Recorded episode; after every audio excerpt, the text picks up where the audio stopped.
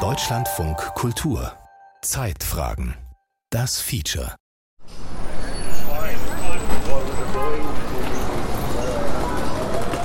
Städte sind die Orte, an denen der Kampf für eine nachhaltige Entwicklung gewonnen oder verloren wird. Ban Ki-moon. I think when you look at the number, it's very clear. Ich denke, sieht man sich die Zahlen an, ist ganz klar, dort passiert vieles. Also Emissionen werden dort produziert und das Risiko des Klimawandels in Form von Hitzewellen, Überschwemmungen und vieles andere ist höher. I think also because the generally the cosmopolitan nature of the big cities das Kosmopolitische der Großstädte macht sie offener für neue Ideen und den Wandel. Also grundsätzlich ist die, ist die Stadt natürlich die Ebene der äh, Implementierung. Wir haben hier sowohl Politik als auch eine ganze Reihe von Netzwerkakteuren, die sehr gut verstehen, was es eigentlich bedeutet, diese abstrakten Politikkonzepte umzusetzen. I think a Green New Deal for, for cities is ein Green New Deal für Städte ist unausweichlich. Städte sind eines der Probleme des Klimawandels, aber Städte sind auch die Lösung. Green New Deals, was Städte voneinander lernen können.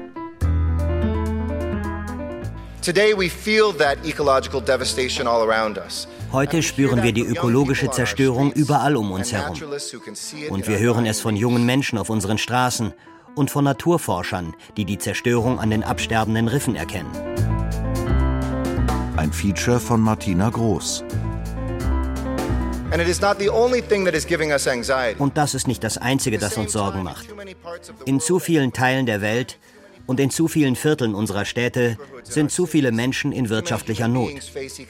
Und alle Menschen blicken in eine Zukunft großer wirtschaftlicher Unsicherheit.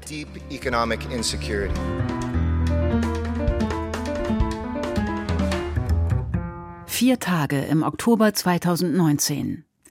In Kopenhagen kommen 1700 Bürgermeister, Offizielle und Aktivisten zusammen, um über den Klimawandel zu sprechen – um Aktionspläne für die nächsten Jahre zu diskutieren und zu vereinbaren.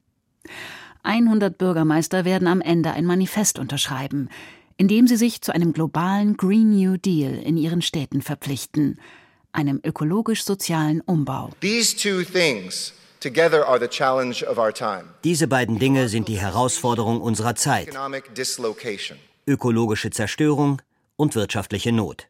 Eine der Auftaktreden hält Eric Gassetti, der damalige Bürgermeister von Los Angeles. Und wir wissen, Bürgermeister können das nicht ohne die Bürger erreichen und die Bürger nicht ohne ihre Bürgermeister. Die Zeit der Versprechungen ist vorbei. Die Zeit des Handelns ist bereits in vollem Gange. 2005 hat sich C40 als eine Organisation ambitionierter Großstädte auf Initiative des damaligen Londoner Bürgermeisters Ken Livingston gegründet. 18 Bürgermeister internationaler Großstädte einigten sich darauf, ihren Klimaausstoß zu reduzieren. Nicht zuletzt, weil es auf nationaler Ebene häufig viel zu langsam voranging. Wenn wir heute zusammenkommen und an bereits getane Arbeit anknüpfen, wenn wir einen globalen Green New Deal auf den Weg bringen und diese Dekade zum Klimajahrzehnt machen, ein Jahrzehnt des Handelns, dann bin ich mir sicher, gemeinsam werden wir es schaffen. So really, we're a best practice sharing network. We're trying to find the thing that one city has done that's brilliant and can really change the world and spread it across all of those 100 cities. Wir sind also ein Netzwerk zum Austausch erfolgreicher Maßnahmen. Wir versuchen, die eine Sache zu finden, die eine Stadt herausragend gemacht hat und welche die Welt wirklich verbessern kann, und diese dann in den anderen 100 Städten zu verbreiten. Mark Watts ist geschäftsführender Direktor der C40. Zu den Mitgliedern gehören unter anderem Städte wie Mexico City, Bogotá, Sydney, Shanghai, Berlin, Kopenhagen, Abidjan, London, Paris oder Los Angeles. Yes, I mean, if you if you look at Sieht man sich den urbanen Raum an, dann liegen 70 Prozent der Emissionen und des Energieverbrauchs bei den Städten. Heute leben 55 Prozent der Weltbevölkerung in Städten. Schätzungen zufolge werden es im Jahr 2050 etwa 70 Prozent sein, was an sich kein Problem ist. Wir wissen, dass die städtische Lebensweise möglicherweise nachhaltiger ist. Wenn jeder auf dem Lande leben würde, wären wir nicht imstande, die Infrastruktureinrichtungen bereitzustellen, die eine nachhaltige Lebensweise erfordert. Hélène Chartier leitet die Abteilung für Stadtplanung und Design der C40. In den vergangenen Jahren hat sie in New York für die Organisation gearbeitet. Inzwischen lebt sie wieder in Paris. Wir müssen auf dieser Ebene arbeiten, um eine grüne, aber auch lebenswerte Stadt zu entwickeln, in der die Menschen bleiben, sich sicher fühlen und ihren Lebensstil nachhaltig umstellen. Bevor Hélène Chartier zu C40 wechselte, hat sie als Beraterin für Anne Hidalgo gearbeitet. Die Sozialistin wurde 2014 erstmalig zur Bürgermeisterin von Paris gewählt. Seitdem hat sie den ökologischen Umbau der Stadt zielgerichtet vorangetrieben. Die Schnellstraßen entlang der Seine sind für Autos gesperrt. Es gibt strenge Abgasbegrenzungen für Autos, die in die Stadt wollen. Von den Maßnahmen sind allerdings auch kleinere Handwerksunternehmen betroffen, die sich kein E-Auto leisten können und häufig aus der Metropolenregion kommen. Zwar wird die Anschaffung von emissionsärmeren Autos gefördert und finanziell unterstützt, für Hidalgo sind sie jedoch nicht die Lösung hin zu einer klimaneutralen Stadt. Es gilt, egal welcher Antrieb, das Auto soll in Paris das langsamste Verkehrsmittel werden. Seit August 2021 gilt auf den meisten Straßen Tempo 30. In der Stadt gibt es über 1000 Kilometer zusammenhängende Radwege. Hauptgeschäftsstraßen wie beispielsweise die Rue de Rivoli sind ganz für den privaten Autoverkehr gesperrt. Sie ist Teil eines Radschnellwegs, der von Ost nach West durch die Stadt führt. Wo früher Autos im Stau standen, fließt heute der Fahrradverkehr.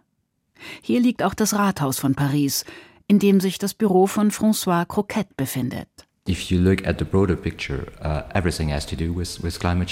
Wenn Sie das Gesamtbild betrachten, hat alles mit dem Klimawandel zu tun. Seit Ende 2022 gibt es eine ressortübergreifende Verwaltungseinheit, die für das Klima und die ökologische Transition zuständig ist. François Croquette leitet die Direction de la Transition écologique et du Climat, kurz DTEC. Wir haben uns auf die wichtigsten Themen beschränkt, die unserer Meinung nach innerhalb der nächsten zehn Jahre angegangen werden sollten. Entweder wir halten uns an das Pariser Abkommen oder nicht. Und das wird sich in den nächsten zehn Jahren entscheiden. Der ehemalige Diplomat Croquette hat 2015 das Pariser Klimaabkommen mit ausgehandelt. Zur Erinnerung, die Weltgemeinschaft verpflichtete sich darauf, die Erderwärmung auf 1,5 Grad bzw. deutlich unter 2 Grad zu begrenzen und die Weltwirtschaft klimafreundlich umzugestalten. So what we've done is to concentrate on energy. Wir haben uns also auf die Energie konzentriert. Was Paris betrifft, eine große Herausforderung. Auch die Themen Luftqualität, Wasser und die Frage, wie wir die Stadt kühler bekommen. Das sind die Hauptbereiche, an denen wir arbeiten. Gemeinsam mit unseren Kollegen beschäftigen wir uns mit den Parks und Grünflächen der Stadt. Das ist eine so gewaltige Aufgabe, dass wir dachten, wir müssten uns zusammentun und eine gemeinsame Abteilung einrichten, um diese Probleme anzugehen. In Paris wird vornehmlich mit Strom geheizt. Das System, an das die überwiegende Mehrheit der Wohnungen angeschlossen ist, gehört der Kommune. Das eröffnet politische Handlungsspielräume. Paris is probably running the biggest uh, energy uh, system in Europe. Paris betreibt wahrscheinlich das größte Energiesystem Europas, denn uns gehören die städtischen Wärmeversorgungssysteme. Wir haben ein Konzessionssystem, was den Strom betrifft. Aber wir können dem Anbieter der Stadt sagen, welche Art von Strom wir wollen. Dasselbe gilt für das Gassystem. Wir müssen die Kontrolle über diese Instrumente zurückgewinnen. Und das ist etwas, was eine Stadt wie Paris tun kann. Natürlich brauchen wir den Staat, der uns die Richtung vorgibt, um diese Veränderungen möglich zu machen. Aber wenn die Städte die Sache nicht selbst in die Hand nehmen, wird nichts passieren. So, this area is for people from, uh, from the neighborhood. Bonjour, ça va? Bonjour. 60.000 der 140.000 Parkplätze sollen in Paris entfallen. Stattdessen entstehen Grünflächen, Spielplätze und städtische Gärten. Wie zum Beispiel hier im 15. Arrondissement. In dem Nachbarschaftsgarten stehen in Hochbeeten üppig blühende Blumen, aber auch Auberginen, Zucchinis, Tomaten, Himbeeren oder Erdbeeren. Doch der Nachbarschaftsgarten ist nur ein kleiner Teil des Gartens auf dem Dach der neuen Ausstellungshalle 6, der Pariser Expo Porte de Versailles. Artichokes. Bonjour. Journaliste allemande. Morgan, je suis pas sûr. Ah oui. Exactement. Hier befindet sich auf mehr als 14.000 Quadratmetern, das entspricht ungefähr zwei Fußballfeldern, eine der größten urbanen Landwirtschaftsflächen weltweit. Hier wachsen Erdbeeren, Kräuter und Salate vertikal an Türmen, während Tomaten, Auberginen und anderes Gemüse in Kästen wachsen. Drumherum Wildwiesen, die Insekten anlocken. Gründer von L'Equipe Agripolis ist Pascal Hardy. Well, the production will be about 10 tons this year. Der Ertrag wird dieses Jahr etwa 10 Tonnen betragen. Und die können wir an Menschen vor Ort verkaufen, aber auch einen Supermarkt versorgen, einige Firmenrestaurants und Hotels wie dieses hier.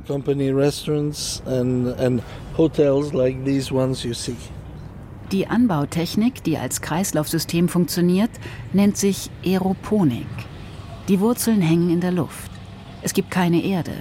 Nur durch das Besprühen mit einer auf Wasser basierenden Nährstofflösung werden die Pflanzen versorgt. Alle 15 Minuten springt die Anlage an. 90 Prozent des Wassers werden aufgefangen.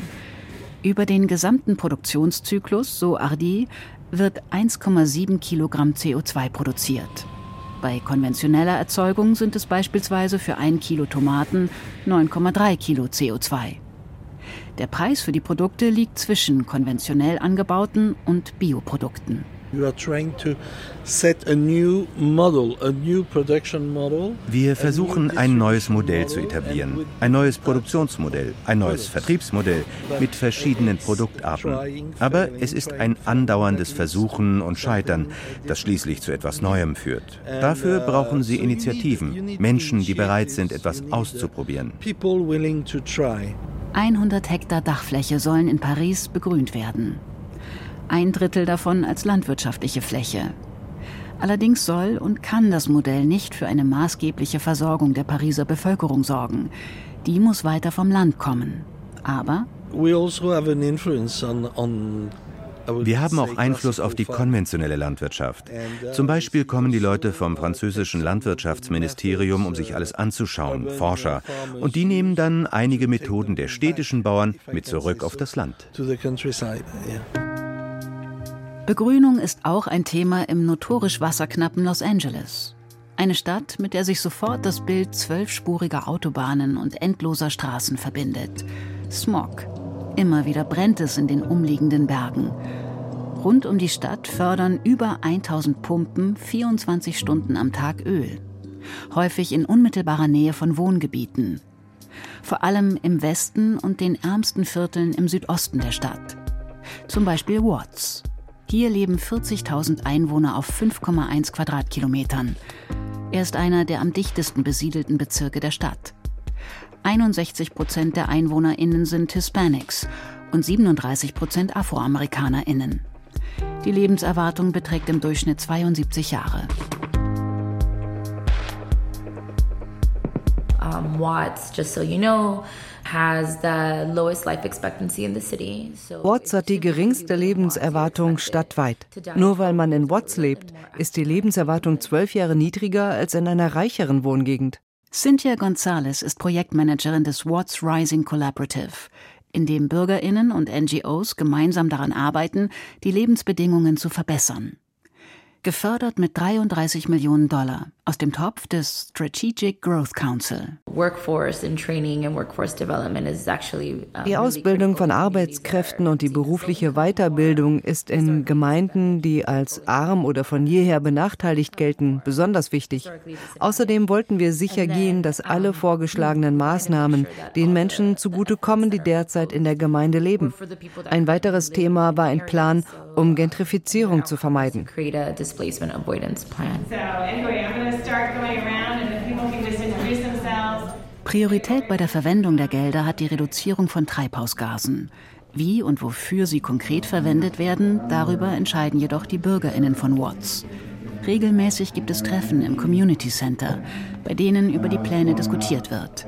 Überhaupt, ohne Bürgerbeteiligung geht kaum noch etwas in den Städten, wenn es um die sozial-ökologische Transformation geht. So wurde beispielsweise die Pflanzung von Bäumen beschlossen. Wir wissen, dass sich allein durch das Pflanzen von Bäumen die Lebensqualität der Menschen, die in ihrer Nähe leben, erheblich verbessert. Nicht nur die Luftqualität, sondern auch das menschliche Miteinander. 3000 Bäume sind inzwischen gepflanzt worden. Mithilfe der BewohnerInnen, die lernen, wie Bäume gepflanzt und gepflegt werden. Das geht einher mit neuen Jobs. We're also doing like solar panel installations and weatherization projects in homes. Außerdem installieren wir Sonnenkollektoren und führen Projekte zur Klimatisierung von Häusern für Hausbesitzer in Watts durch. Alles kostenlos. Wir unterstützen die Arbeit in einem Sanierungsgebiet. Watts hat die höchste Dichte an bezahlbarem Wohnraum oder an Wohnungen mit niedrigem Einkommen in der Stadt. Also wir unterstützen die Sanierung eines dieser Gebiete. Wir sorgen auch für mehr Parks. Außerdem schulen wir die Leute im Kompostieren, in urbaner Landwirtschaft und lokalem Anbau und unterstützen die Entwicklung der lokalen Wirtschaft.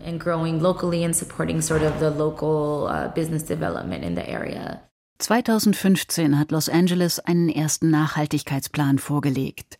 2019 folgte der Green New Deal. Dessen Leitbegriffe sind Umwelt, Wirtschaft und Gerechtigkeit.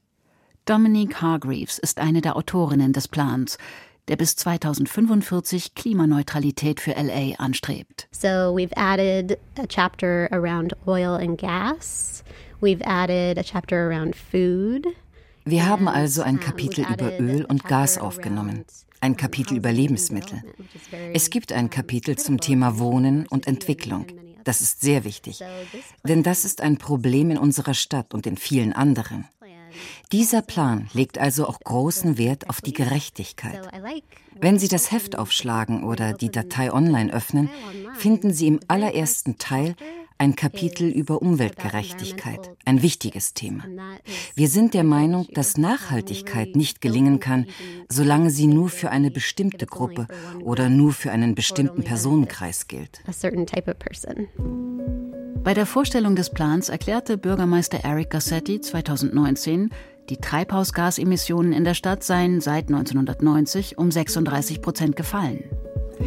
Bis 2030 sollen alle Busse auf Elektroantrieb umgestellt sein.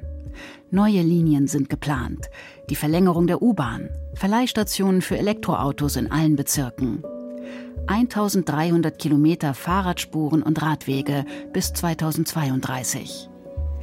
Wie auch Paris setzt Los Angeles auf eine enge Zusammenarbeit zwischen lokalen Initiativen, Privatwirtschaft und Stadtverwaltung. Und auch hier befinden sich wichtige Teile der Infrastruktur in kommunaler Hand, wie Dominique Hargreaves betont. So the mayor can direct the utility to create programs to der Bürgermeister kann also das Energieunternehmen anweisen, Pläne zur Förderung erneuerbarer Energien zu entwickeln. Und wir haben auch direkte Kontrolle über den Flughafen und den Hafen. Das sind enorme wirtschaftliche Triebkräfte und ich denke, dass Nachhaltigkeit ganz anders aussehen würde, wenn wir in einer anderen Stadt mit weniger Menschen und geringerer Wirtschaftskraft wären. In Los Angeles hat das Stadtparlament Ende 2022 für ein Ende der Öl- und Gasförderung in der Stadt gestimmt. Aber bis alle Förderstellen geschlossen sind, wird es noch 20 Jahre dauern. Inzwischen gibt es Gespräche zwischen Gewerkschaften und der Stadt, wie hochqualifizierte Beschäftigte in einer grünen Industrie Arbeit finden können. Denn sie haben die Fähigkeiten. Sie können sicherlich eine ähnliche Arbeit machen, aber vielleicht in einer anderen Branche. Ich denke, das muss gemeinsam überlegt und entwickelt werden. Mit dem Handeln auf städtischer Ebene und einer weltweiten Vernetzung in den C40 verbindet sich die Hoffnung, dass Städte voneinander lernen. Das ist aber nicht einfach, denn die politischen Strukturen und Befugnisse der Städte sind ganz unterschiedlich.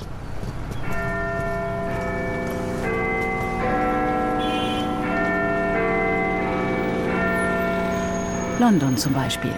2016 wurde Sadiq Khan, Mitglied der Labour-Partei, zum Bürgermeister von 9 Millionen LondonerInnen gewählt. In London kann man gleich mal von vorne weg sagen, dass die Kompetenz im Bereich der Energiewirtschaft relativ gering ist, äh, aber im Gegensatz dazu im Verkehrsbereich sehr hoch. Ähm, und der Wohnungsbereich der und Gebäudebereich ist so mittendrin. Philipp Rode lehrt an der London School of Economics. Er ist Geschäftsführer des LSE Cities, das sowohl zu Stadtwissenschaft im Rahmen globaler Urbanisierung und dem Wandel der Städte forscht, als auch beratend tätig ist. Man muss gleichzeitig natürlich betonen, dass dadurch, dass der Bürgermeister direkt gewählt ist äh, von einem relativ äh, großen Metropolraum, ist die politische Legitimität des Amtes sehr hoch. Das heißt, das sogenannte Soft Power des Bürgermeisters von London ist relativ, wenn nicht sogar extrem hoch. Und das kann natürlich entsprechend eingesetzt werden. 2021 wurde Sadiq Khan in seinem Amt bestätigt. Längst hat auch London ein gut ausgebautes Fahrradwegenetz, vor allem in der Innenstadt, den südlichen, nördlichen und östlichen Bezirken. Die große Chance, und dafür ist London natürlich auch bekannt, ist tatsächlich hier eine, ähm, eine Verkehrswende einzuleiten und im europäischen Durchschnitt, vor allem wenn man sich die größeren Städte anschaut, äh, ist London hier relativ gut aufgestellt. Also wir hatten seit 2000 schon relativ starke Veränderungen. Abnahme des Pkw-Verkehrs, ein Aufbau von einer der effizientesten öffentlichen Verkehrssysteme mittlerweile und natürlich auch ganz wichtig eine völlige Um- und Aufbewertung des öffentlichen Raums für Fußgänger und Radfahrer mit unwahrscheinlich hohen Investitionen. Eine Milliarde Pfund hat die Stadt in den letzten zehn Jahren für Radfahrwege ausgegeben. Bereits 2003 wurde die Congestion Charging, eine Straßennutzungsgebühr für die Innenstadt, eingeführt. Dazu kommen weitere Gebühren für die Ultra Low Emission Zone. Zunächst nur auf die touristische Innenstadt beschränkt, sollen die Zonen in Zukunft wahrscheinlich auf die ganze Stadt ausgeweitet werden. Auch die berühmten Londoner Taxis erhalten eine Zulassung seit 2018 nur noch mit Elektromotor. Annika Heckwolf von der Initiative Green New Deal London sieht die Stadt auf dem richtigen Weg. Khan, the Mayor of London, has set up a Green New Deal Fund. Kahn, der Bürgermeister von London, hat also einen Green New Deal Fonds eingerichtet, mit dem verschiedene Projekte im Zusammenhang mit dem Green New Deal finanziert werden. Die Umstellung des öffentlichen Nahverkehrs und die Sanierung des Wohnungsbaus. Lokale Gruppen können Mittel für die Installation von Solarzellen auf ihren Dächern beantragen. Und es gibt auch eine soziale Komponente, was sehr erfreulich ist. Anders als in Paris gibt es in London auch in der Innenstadt Wohnungen für ärmere Bevölkerungsschichten. Große Probleme bereitet allerdings die Energieeffizienz der Häuser. Das sind die notorisch dünnen Verglasungen älterer Bauten und schlecht isolierte Wände. Hier wäre allerdings vor allem die britische Regierung gefragt. Und natürlich bräuchte es, wie überall, genügend ausgebildete Handwerker. We kind of think Wir glauben, die energetische Sanierung ist quasi der Green New Deal im Kleinen. Die Verbindung von sozialer Gerechtigkeit und Umweltaspekten. Denn er gewährleistet, dass die Menschen ihre Rechnungen bezahlen können, was angesichts der aktuellen Krise der Lebenshaltungskosten ein riesiges Problem ist. Es würde bedeuten, dass sie in Häusern mit größerem Komfort leben. Die Umweltbelastung Londons würde dadurch verringert und es würden auch grüne, gute Arbeitsplätze entstehen, die gebraucht werden. Allerdings, wie Philipp Rode betont, es geht bei einem ökologisch-sozialen Stadtumbau um mehr als die Reduzierung des Autoverkehrs und die Einsparung von CO2. Das Hauptthema ist Raum und Raumnutzung. Und da können wir so viele autonome oder auch ähm, elektrische Fahrzeuge kaufen, wie wir wollen. Das, dieses Kernproblem, eine Person, ein Auto, ist einfach für einen großstädtischen Raum eigentlich unverträglich. Over the last four or five years, London has implemented some 350 school streets. So these are streets In den letzten vier, fünf Jahren hat London etwa 350 Schulstraßen eingeführt. Das sind Straßen, die morgens und nachmittags eine Stunde lang für den Autoverkehr gesperrt werden. So werden die Schüler ermutigt, mit dem Fahrrad oder zu Fuß zur Schule zu kommen und ihre Eltern fahren sie nicht direkt bis zum Schultor. Aber gleichzeitig, wenn wir nach Paris schauen, dort gibt es auch Schulstraßen, aber man hat beschlossen, die Straßen dauerhaft für den Verkehr zu sperren und die Bürgersteige aufzureißen. Sie legen Gärten an, sie errichten Spielplätze auf diesen Straßen. Es ist also eine viel radikalere Idee. Und ich denke, das ist die Art von ehrgeizigem Denken, die wir in London noch vermissen.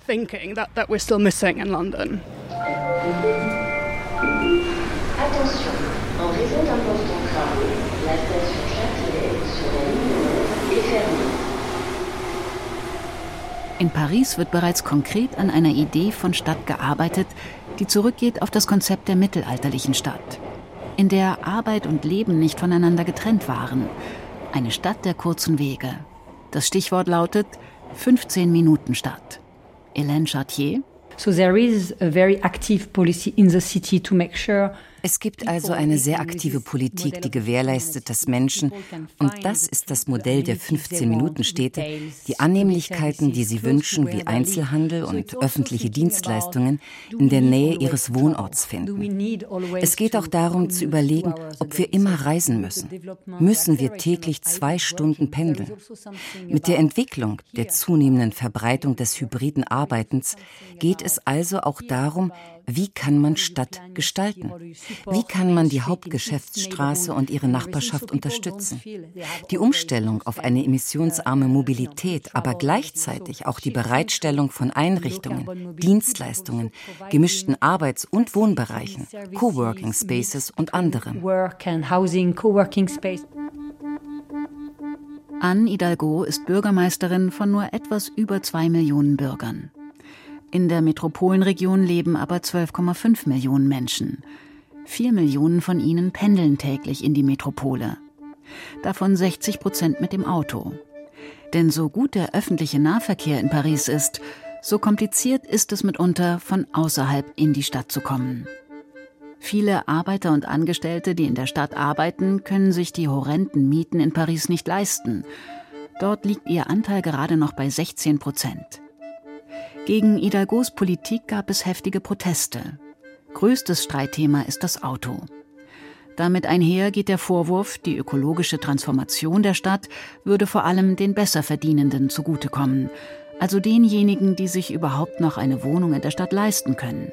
Aber, wie der Soziologe und ehemalige stellvertretende Bürgermeister von Paris, Jean-Louis Messica, anmerkt, You say the main problem is that die Stimme der Autofahrer ist lauter als ihr politisches Gewicht in einer Stadt. In Paris sind 50 Prozent des öffentlichen Raums für Autos reserviert. Aber nur 14 Prozent der Wege werden mit dem Auto zurückgelegt. Und das bedeutet, dass sie eine politische Minderheit sind. Mit einer lautstarken Stimme, die bei den Medien ankommt. In Paris haben 70 Prozent der Bevölkerung kein Auto. 70 Prozent. Um die Metropolenregion besser untereinander zu verbinden, ist der Grand Express Paris geplant. Von Knotenpunkten werden dann U-Bahn-Linien in die Innenstadt fahren. Allerdings erst ab 2030. Es geht nicht nur darum, den öffentlichen Raum umzugestalten und die Stadt lebenswerter zu machen. Es ist auch eine Frage der öffentlichen Gesundheit. Ich denke, Politiker besitzen die Mittel für den Kampf. Aber einige von ihnen kämpfen und andere nicht. 2022 ist Anne Hidalgo erneut zur Bürgermeisterin gewählt worden. Damit hat sie die Chance, den ökologischen Stadtumbau nicht nur weiterzuführen, sondern auch ein Modell für andere Städte zu schaffen. Für einen Bürgermeister, für Städte ist es enorm wichtig, den Weg zu ebnen, Dinge auszuprobieren, die dann übertragen werden können. In Paris gibt es zum Beispiel viele Maßnahmen, die sich zuerst auf Paris beschränken, sich dann aber auf die gesamte Metropolregion, die Region und schließlich auf die nationale Ebene ausweiten. Diese Rolle der Städte ist wichtig, um zu zeigen, es ist machbar. Es kann funktionieren. Und das kann andere inspirieren. Green New Deals, was Städte voneinander lernen können. ein Feature von Martina Groß. Es sprachen Nina West, Mirko Böttcher, Anne Ratsfeld, Thorsten Föste, Barbara Becker. Ton Ralf Perz, Redaktion Martin Hartwig, Regie Cordula Dickmeis.